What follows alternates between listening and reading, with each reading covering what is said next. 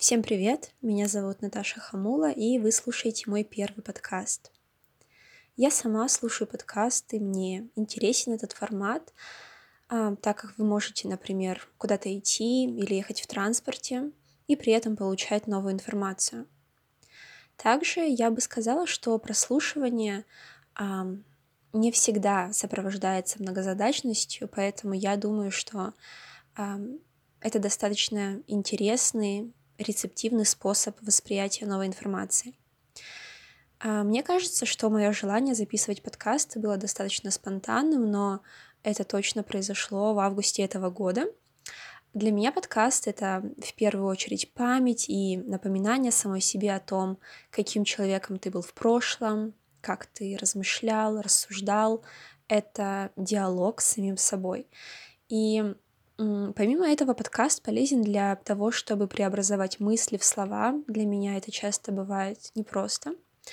То есть это полезно для того, чтобы стать более уверенным в себе, более красноречивым. И, наконец, а, записывание подкаста позволяет глубже а, проанализировать какую-то тему и разобраться в ней. А, так, неделю назад, когда я ездила в Новосибирск, то я зашла в книжный магазин, который называется «Капитал», и мне понравился этот магазин, он был большим, светлым, красивым, и он мне понравился намного больше того же «Читай города», потому что мне кажется, там была лучшая логистика, было больше места, воздуха, пространства, как-то все было более удобно сделано, несмотря на то, что и там, и там есть предметные указатели. И если ты хотела какую-то книгу достать с полки, то а, тебе не нужно было придерживать другой рукой, потому что книги были а, очень плотно расположены рядом друг с другом. И так я долго бродила по этому магазину, может быть, еще потому, что на улице лил дождь, и я пыталась спрятаться. Но на самом деле я хотела туда зайти. И я наткнулась на стенд э, с книгами издательства Alpina Nonfiction, и э, почему я подошла именно к этому стенду? Э, потому что когда я ехала в Новосибирск на поезде, то я читала книгу Хелен Фишер а, «Почему мы любим», о которой я расскажу далее. И я знала, что в этой линейке есть много других интересных книг по достаточно демократичной цене. Ну и, собственно, я подошла и стала смотреть.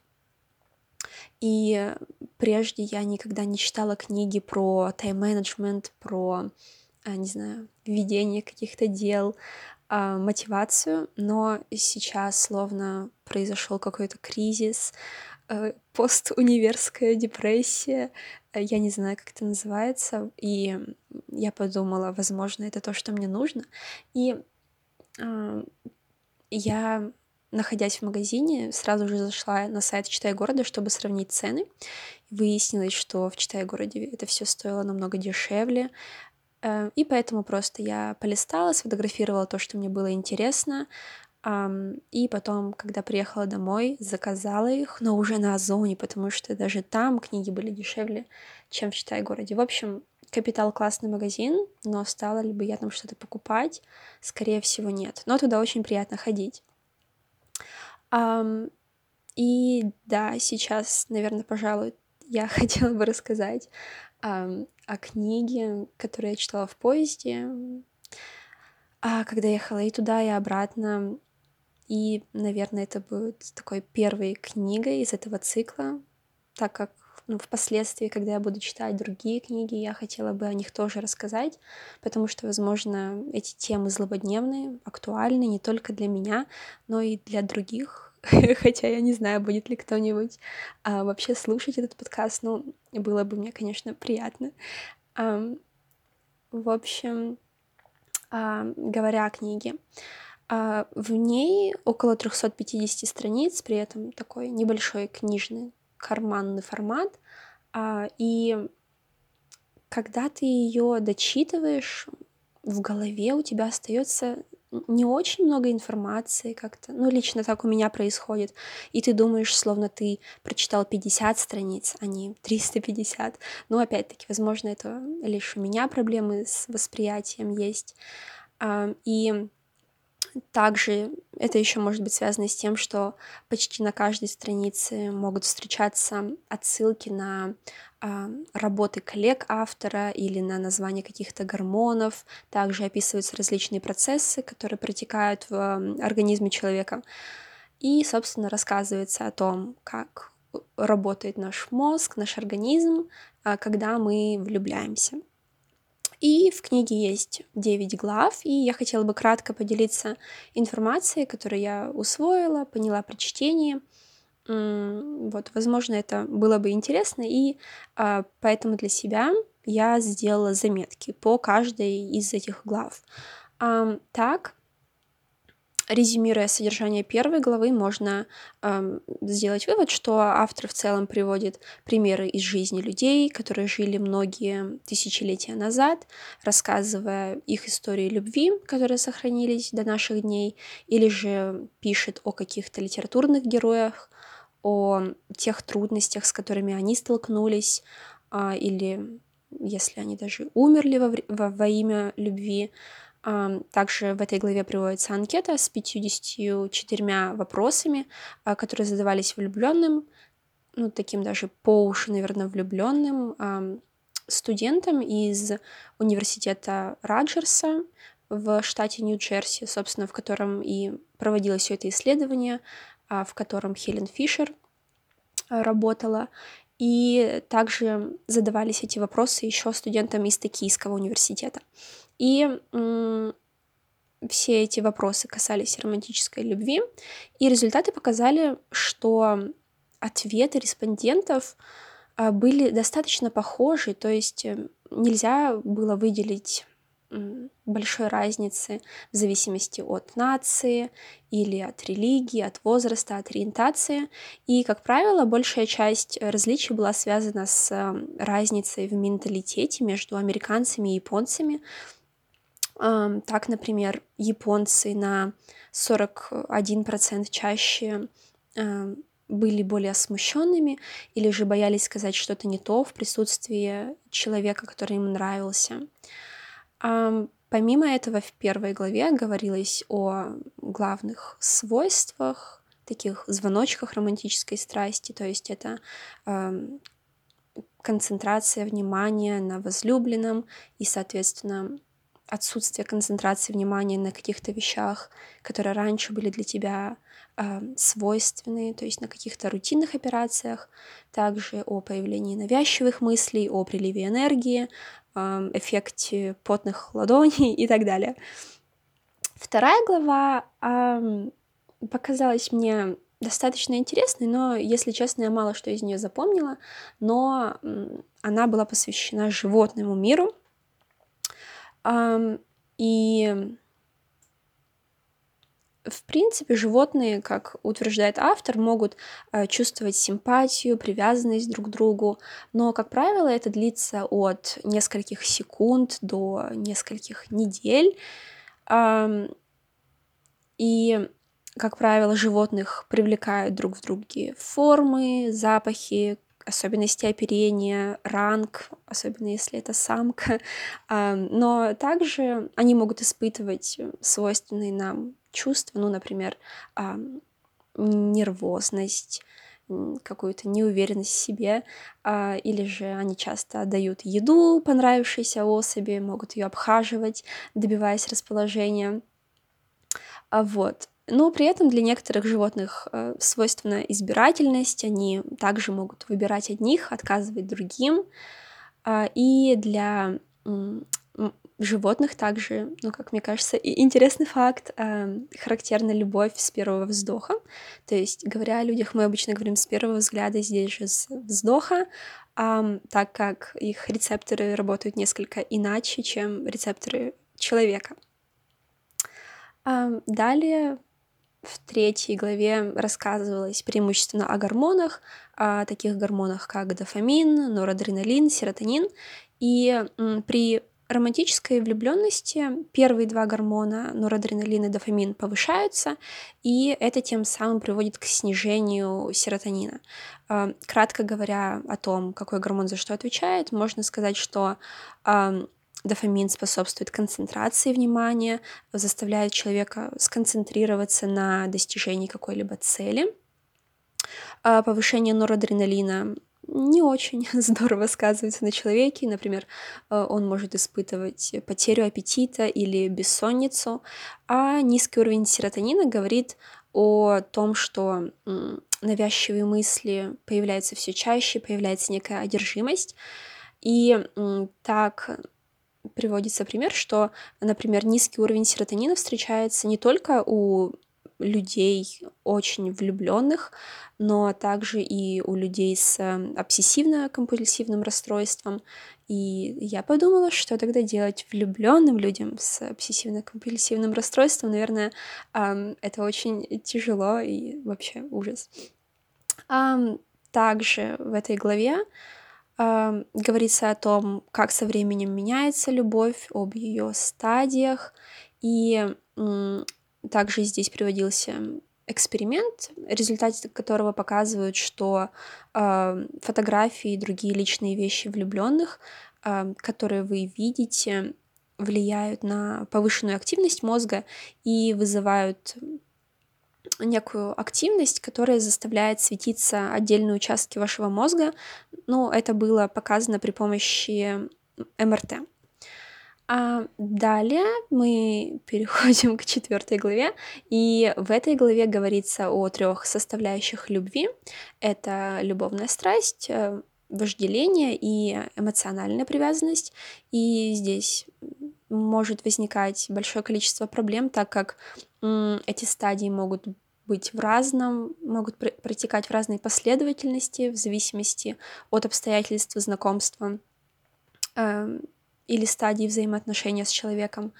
А также просто, ну, гла- главная, наверное, проблема заключается в том, что э, все эти компоненты мы можем испытывать к разным людям. Например, э, ты можешь испытывать кому-то страсть, но при этом у тебя будет привязанность к другому человеку, и это бывает невозможно порой соединить. А также в этой главе говорилось о гармонии, а, он называется окситоцин, и этот гормон отвечает за чувство привязанности между людьми. Ну и также в этой главе описываются разные типы любви, которые вывели еще древние греки. Думаю, останавливаться на этом подробно не будем. Пятая глава была посвящена тому, как люди выбирают друг друга. И опять-таки, нет, конечно, никакого универсального рецепта, но автором приводился ряд таких факторов, например, должен быть эм, пойман верный момент, в человеке должна быть тайна, которую, другую, которую другому партнеру э, всегда будет хотеться разгадывать, но при этом все-таки какая-то другая тайна будет оставаться. А, также люди ищут тех, которые похожи на них, например, если они обладают какими-то общими хобби, взглядами, интересами на жизнь в целом, ну и так далее. А также Хелен Фишер э, пишет о том, что, как правило, женщины, ну, даже неосознанно стараются выбирать мужчин с э, развитой такой широкой челюсти массивной, с симметричным телом, высоких людей, а мужчины а, выбирают женщин, которые выглядят молодыми и красивыми, а, причем, насколько я помню, выглядит было написано чуть ли не капсом, то есть такой интересный момент. Ну, то есть а, даже если она не молодая, например, и некрасивая, и там тело несимметричное, но нам почему-то кажется, что это так, или мы хотим видеть это, то все это способствует более каким-то близким отношениям, потому что мы будем думать, что э, вот эта внешняя красота, вот эти хорошие качества, которые мы видим, э, это нам все поможет для того, чтобы передать гены ДНК в вечность. А в следующей шестой главе рассказывается о предках человека, тоже достаточно такая э, интересная глава, то есть э, о человеке умелом, о человеке прямоходящем, то есть о том, как образовывались группы, как наши предки учились э, добывать огонь, и что это было очень важно, так как теперь люди могли, например, вечерами собираться, они словно обманывали э, времена суток, могли охотиться на животных, термически обрабатывать пищу и так далее. Также о том, как они проводили ритуалы, э, совершенствовались в изготовлении орудий, ну и, собственно, как пытались производить друг на друга впечатление. И в завершении главы также акцентировалось внимание на том, что э, развитие связано с объемом мозга. Например, э, у человека за нашей лобной зоной располагается префронтальная кора, и э, она в два раза больше, чем у наших предков. Ну, например, у тех же человек, людях умелых и прямоходящих. И да, в два раза больше, в общем, чем у приматов. И эта зона префронтальная, она отвечает за общий уровень интеллекта, или также то, что, например, объем серого вещества связан с интеллектом. А, так что, да, я подумала, что это может быть интересно. А, далее седьмая глава. Седьмая глава была для меня самой, наверное, такой грустной в этой книге, потому что от нее веяло неким тленом и неопределенностью. Здесь Хелен Фишер приводит э, историю о том, как люди себя чувствуют, как они ведут себя после расставания, а, как пытаются различными странными порой эм, способами вернуть партнеров, чем отличается психология женщин от психологии мужчин. Ну, например, приводится такой пример, что э, мужчины более зависимы от своих партнеров, поэтому э, они реже поддерживают отношения с родственниками э, после расставания, да, то есть они, например, могут лучше э, выпить алкоголь или покурить. Женщины же будут искать утешение в коммуникации, и в целом женщины предпочтут э, родственников э, второй половинки. Но опять-таки это все очень эм, субъективно и зависит от человека, я думаю. А, вот. Но также эта глава мне понравилась тем, что здесь было много, много э, интересных статистических данных. Ну, например, что мужчины в 3-4 раза в среднем чаще кончают жизнь самоубийством после расставания, нежели женщины. Или что, э, ну, в целом, как, как известно, я думаю, большее количество людей, насильников, это мужчины. Но, например, есть такая статистика, что вот в 98 году в США 4% мужчин, которые погибли, были убиты в результате домашнего насилия. Так что, конечно, ну, разные цифры мы здесь можем видеть, разную динамику. А также достаточно интересной мне показалась мысль о том, что депрессия помогает сохранять энергию во время стресса. И здесь приводится пример о том, что, ну, например, млекопитающее бросает своего детеныша по какой-то причине, и детенышу становится плохо, оно словно оно детеныш, он мой, да, э, он словно впадает в какой-то ступор, а, и тем не менее не привлекает внимание другого, более крупного хищника, тем самым сохраняя себе жизнь. А, далее, предпоследняя глава а, была посвящена рецепту долгой любви, о том, как контролировать свою страсть.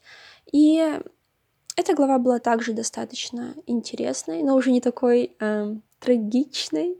Э, то есть здесь было написано о механизмах романтической любви, о том, можно ли заставить себя полюбить другого человека. Спойлер, можно.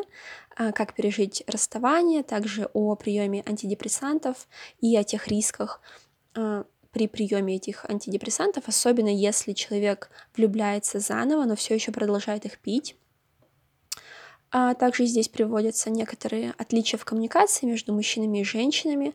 Например, мне понравился этот факт о том, что женщины, как правило, стараются садиться напротив мужчины и смотреть в глаза. Мужчины же, мужчинам же более комфортно, если они идут бок о бок. Ну, не обязательно с женщиной, то есть с кем угодно, так как это может быть связано с тем, что э, раньше э, мужчина, как правило, находился напротив кого-то, если это был его соперник, то есть если они сражались, но, например, с другом, с каким-то знакомым, мужчина всегда шел бок о бок, ну, например, на охоту или в какое-то путешествие. А, и что еще мне в этой главе понравилось? А, еще была информация про улыбку. Ну, например, что мозг можно обмануть, и если вы чувствуете какое-то опустошение и грусть, то попробуйте заставить себя улыбнуться через силу, так как, а, ну, как я сказала, это обманет мозг и а, запустит механизм, который доставит чувство реального удовлетворения. И заключительная глава, она была самой короткой. Здесь Хелен Фишер пишет о том, что любви все возрасты покорны, и влюбленность восьмилетнего ребенка не отличается от влюбленности 80-летнего, и также то, что в целом сейчас люди могут любить дольше из-за глобализации, из-за того, что в целом уровень жизни возрастает и э, продолжительность жизни, соответственно, тоже увеличивается. Um, так что да, про всякие девайсы здесь еще речь шла. В общем, достаточно интересно. А, и закрывала я эту книгу с таким неким чувством э, радостной грусти, не знаю, радостного предвкушения. То есть э, ты понимаешь, насколько все хрупко, э, насколько все бренно, и даже если у тебя сильные какие-то положительные эмоции, эйфория, то при неудаче, при расставании, все это также может перейти не в, э, не в менее сильную депрессию. То есть, если есть всегда какие-то яркие чувства позитивные, то они потом могут обратиться в негативные. А, так что да, я считаю, а, что эта книга достаточно интересна, рекомендую к прочтению. А, и также мне понравилось еще то, что в начале каждой из глав или даже подглав были даны какие-то строфы из произведений а, известных авторов, которые были, конечно же, тематически посвящены любви. И, ну, то есть они не просто как-то давались, но э, Хелен Фишер работала с ними, обыгрывала их, то есть все это было достаточно интерактивно и интересно. А, так, я уже пишу достаточно долго, думаю, что на этой ноте я буду заканчивать этот подкаст. Спасибо, если вы дошли до этого места и продолжали слушать. И пока.